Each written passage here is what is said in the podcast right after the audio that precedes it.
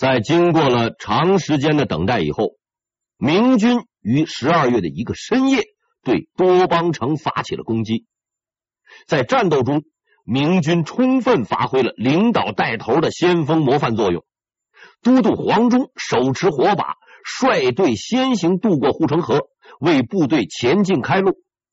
都指挥蔡福亲自驾云梯，并率先登上多邦城。这两名高级军官的英勇行为，是大大鼓舞了明军的士气。士兵们是奋勇争先，一举攻破外城。安南士兵们无论如何也想不到，平日毫无动静的明军突然变成了猛虎。猛烈的进攻让他们全线崩溃，士兵们是四散奔逃。战火蔓延到了内城，此时安南军终于使出了他们的杀手锏——大象。他们驱赶着大象攻击明军。早有准备的张辅拿出了应对的方法，他准备了很多马匹，把这些马的眼睛蒙起来，在外面罩上狮子皮，哎，就是画的。等到大象出现的时候，便驱赶着这些马往前冲。虽然从动物的天性来说，马绝对不敢和大象作对。但是蒙上眼睛的马，就算是恐龙来了，也会往前冲的。与此同时，张府还大量使用火枪攻击大象，杀伤力可能不大，但是火枪的威慑作用却相当厉害。在张府的这几招作用下，安南军队的大象吓得不轻，结果是什么？纷纷掉头逃跑，冲散了后面准备捡便宜的安南军。在丧失了所有的希望后，安南军彻底失去了抵抗的勇气。明军一举攻克多邦城。多邦战役的胜利，沉重的打击了安南的抵抗意志。此后，明军是一路高歌猛进，先后攻克东都和西都，并于此年，也就是永乐五年的五月，攻克安南全境。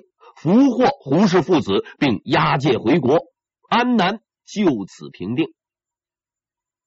在安南平定以后，朱棣曾下旨寻找陈氏后代，但是并没有结果。此时又有上千安南人向明朝政府请愿，表示安南以前就是中国的领地，陈氏已无后代，希望呢能够归入中国，成为中国的一个郡。朱棣同意了这一提议，并于永乐五年（一四零七年六月）改安南为交趾，并设置了布政使司，使之成为了中国的一部分。于是，自汉唐之后，安南又一次成为中国领土。安南问题的解决，使得中国的西南边界获得了安宁和平静。但明朝政府还有一个更大的烦恼，这个烦恼缠绕了明朝上百年，如同噩梦一般挥之不去。自明朝开国以来，蒙古这个邻居就始终让大明是头疼不已，打仗无数次，谈判无数次，打完再谈，是谈完再打。原来的元朝被打成了北元。再从北元被打成韃靼，可是不管怎么打，就是没有消停过。几十年打下来，蒙古军队从政府军、正规军被打成了杂牌军、游击队，但该抢的地方还是抢，该来的时候还是来。这倒也不难理解。蒙古贵族本来在中原地区好好的，饭来张口，衣来伸手，全国各地到处走。作为四级民族制度中的头等人，日子过得自然很不错。但是好日子才过了九十几年，平地一声炮响，出来了一个朱元璋，把原来的贵族赶到了草原上去干老本行，什么呢？放牧，整日顶风和牛羊打交道，又没有什么娱乐节目。如此大的反差，换了是谁，那也不会甘心。更严重的问题在于，他们没有自己的手工业和农业，经济结构严重失衡，除了牛羊肉什么都缺，就算想搞封闭的自然经济，也没法搞起来。想拿东西和明朝换，干点进出口的买卖，可是人家不让干，这也容易理解，毕竟经常打仗，谁知道你是不是想趁机潜入境内干点破坏活动？所以，大规模的贸易生意是没有办法做起来的。该怎么办呢？需要的、缺少的东西，那是不会从天上掉下来的，也不能通过做生意换回来。人不能让尿憋死啊！那那就抢吧！你敢抢我，我就打你。于是就接着上演全武行。你上次杀了我父亲，我这次杀你儿子，仇恨不断加深，子子孙孙无穷尽也。就这样，明朝展开了与蒙古部落的持久战，这一战就是上百年。我介绍一下永乐时期蒙古的形势。在这之前，我说过，北元统治者托古斯帖木儿被蓝玉打败后，逃到土腊河，被野速迭儿杀死。之后，蒙古大汗之位经过多次的传递，于建文四年（一四零二年）被部属于黄金家族的鬼力赤所篡夺，改国名为鞑靼。我查了一下，这位鬼力赤虽然不是黄金家族直系，但也不算是外人。他的祖先是窝阔台，由于他不是嫡系，传到他这里血统关系已经比较乱了。也许就是因为这个原因，他没有正统黄金家族的那种使命感，所以他废除了元朝国号，并向大明称臣。建立了朝贡关系，从此北方边境进入了和平时期。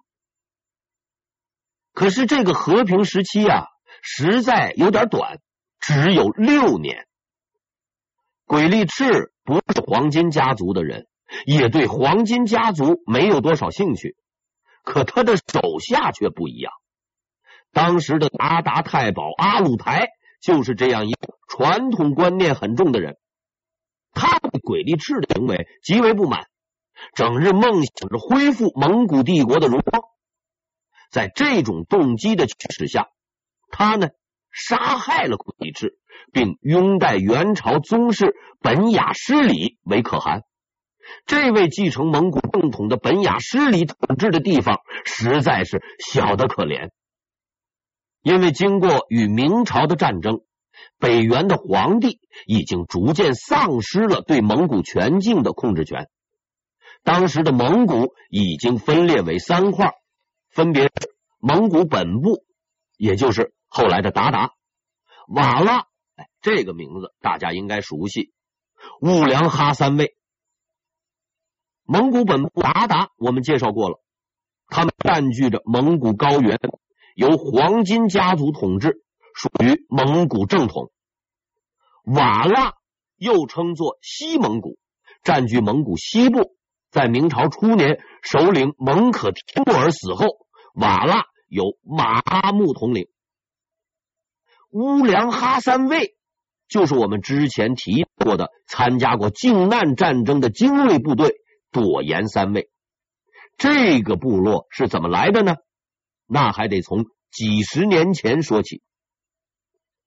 洪武二十年，朱元璋派冯胜远征辽东，冯胜兵不血刃，降服了纳哈出，设置了泰宁、扶余、朵颜三卫啊，这是个军事单位，后统称朵颜三卫，并在此安置投降的蒙古人。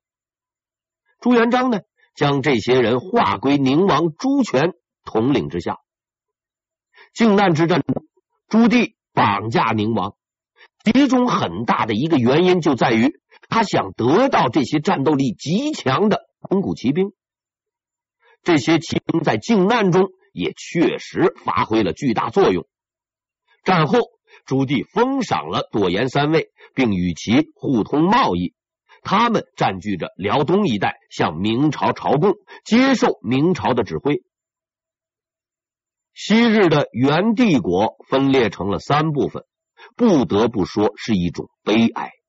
而这三部分虽然都是蒙古人组成的部落，互相之间的关系却极为复杂。当然，这种复杂关系很大程度上是明朝有意造成的。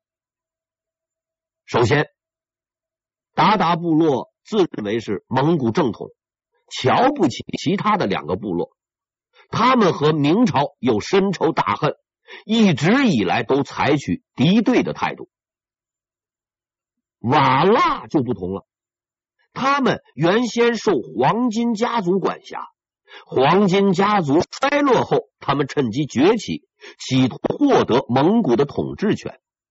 明朝政府敏锐的发现了这个问题，并加以利用。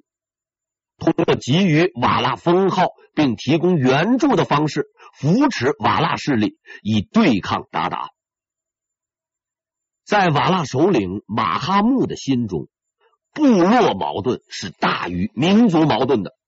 他并不喜欢明朝，但他更加讨厌动不动就指手画脚、以首领自居的鞑靼。都什么时候了，还摆老大的架子？少来这一套！咱俩半斤对八两，谁也甭管谁。出于抗衡韃靼的考虑，他和明朝政府达成了联盟。当然，这种联盟是以外敌的存在为前提的。大家心里头啊都清楚。兀良哈三位可以算是明朝的老朋友了，但这种朋友关系也是不稳固的。虽然他们向明朝朝贡，并听从明朝的指挥，但他们毕竟是蒙古人，与鞑靼和瓦剌之间存在着千丝万缕的联系。最后是明朝，他可算是这一切的始作俑者，特长就是煽风点火。北元是他打垮的，瓦剌是他扶持的，兀良哈三位是他安置的。搞这么多动作，无非只有一个目的：分解元帝国的势力，让他永不翻身。大致的情况就是这样。韃靼和瓦剌是打得死去活来，兀良哈在一旁看热闹。明朝不断给双方加油，看到哪方占优势，就上去打一拳，维护比赛平衡。如果成吉思汗在天有灵。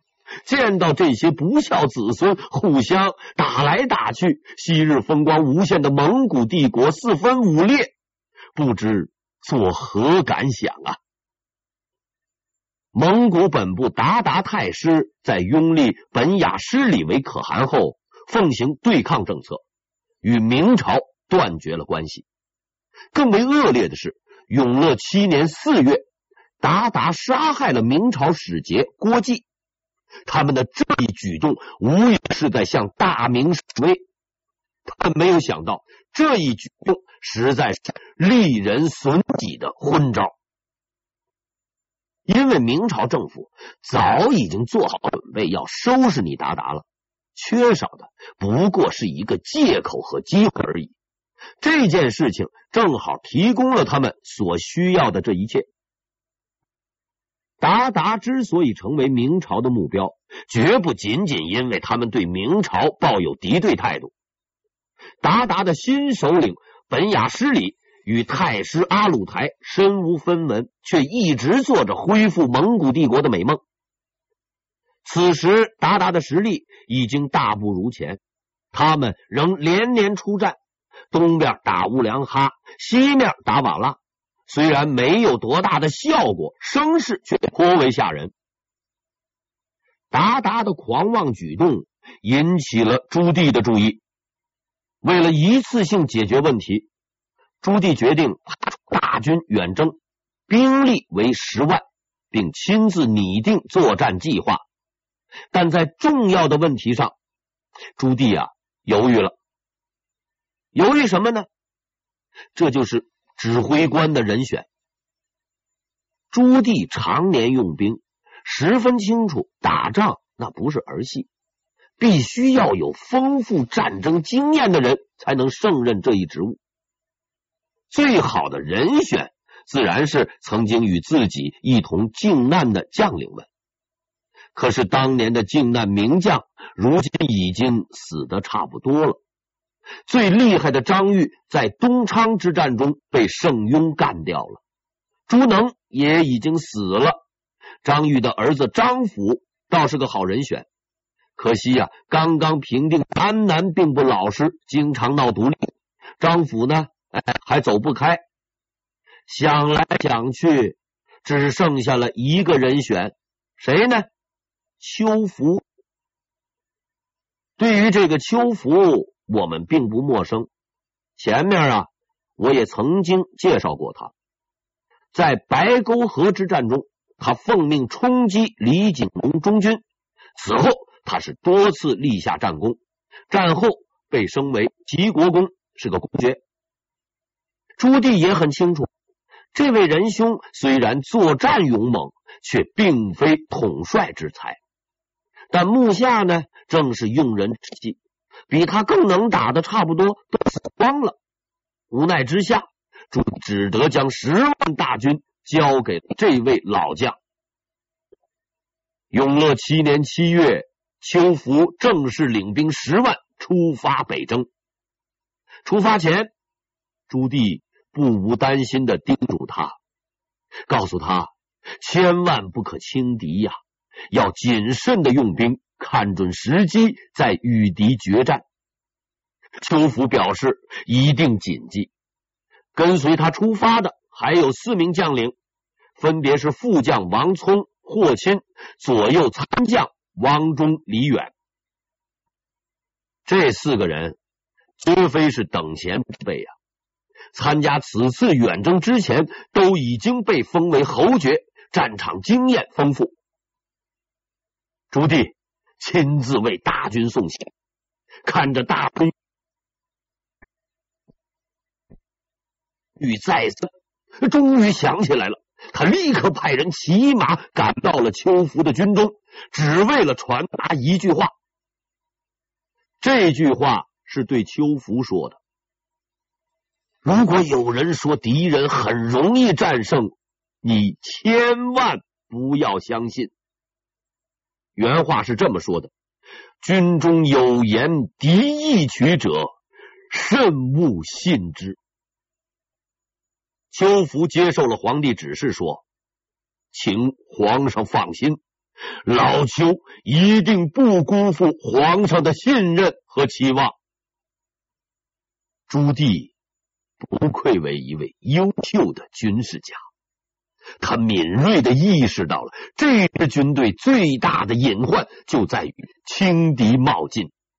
在军队出发后，竟然还派人专程赶去传达这一指示，实在是用心良苦。后来的事实也证明了朱棣的判断是准确的。问题在于，主帅邱福偏偏就是一个左耳进右耳出的人。遇到这样的主帅，真是神仙也没办法。邱福率领军队一路猛进，赶到了泸沽河，也就是现今中蒙边境克鲁伦河，击溃了一些散兵，并抓获了韃靼的一名尚书。邱福便询问敌情，这位尚书呢，倒是个直爽人，也没等邱福用什么酷刑和利诱手段。就主动的交代，鞑靼军队主力就在此地北方三十里。如果现在进攻，必然可以轻易获得大胜。邱福一听，十分高兴，干脆就让这个尚书当向导，照着他所指引的方向前进。邱福如此信任刚刚抓来的俘虏，从他的这个年纪看，似乎早已过了天真无邪的少年时代。但在这件事情上，他实在是天真的过头了。我们不得不佩服朱棣的料事如神，他好像就是这场战争的编剧，事先已经告诉了男主角邱福应对的台词和接下来的剧情。可惜呀、大牌演员邱福却没有按照剧本来演。在那位向导的带领下，邱福果然找到了达达的军营，但是里边啊，并没有多少士兵。那位向导解释说：“这大部队还在前面。”就这样，不停的追了两天，依然如此，总是那么几百个达达士兵，而且一触即溃。部下们开始担忧了，他们认为那个向导不怀好意。然而邱福却没有这种意识。第三天，他还是下令部队跟随向导前进。这下子，他的副将李远也坐不住了。李远劝邱福及时回撤，前面啊可能有埋伏。邱福不听，他固执的认为前方必然有韃靼的大本营，只要前行，必可取胜。李远在那急得直跳脚啊，也顾不得上下级关系了，就大喊着：“皇上和你说过的话，你都忘记了吗？”这下子可惹恼了邱福了，他厉声说道：“不要多说，不听我的指挥，我就杀了你。”就这样，邱福又处罚了，带路的还是那位向导。这一次，他没有让邱福失望。找了很久的鞑靼军队终于出现了，但与邱福所预期的不一样。这些鞑靼骑兵是主动前来的，并且并没有四散奔逃，也没有惊慌失措的样子，看上去是吃饱喝足、睡眠充分，此刻正精神焕发的注视着他们。感谢上天，俺老邱终于找到你们了。找的好苦啊！哇塞，亲人呐，俺们也终于等到你了，等了很久啊！永乐七年八月，远征军的战报传到了京城。战报简单明了，全军覆没。这是一次惨痛的失败，不但十万大军全部被消灭。邱福、王聪、霍钦、王忠、李远五员大将也全部战死沙场。朱棣震怒了，他打了很多年的仗，多次死里逃生，恶仗乱仗见得多了，但是像这样惨痛的败仗，他还真没有见过。邱福无能，无能。骂完了人，出完了气，问题还是得要解决呀。明军的战斗力还是很强的，关键问题就在于指挥官的人选。现在朝廷里还有谁能代替邱福出征，保证一定能够取胜呢？人选只有一个，谁呢？朱棣。于是，在靖难之战七年后，朱棣再次披上了盔甲，拿起了战刀，走上了战场，去击败他的敌人。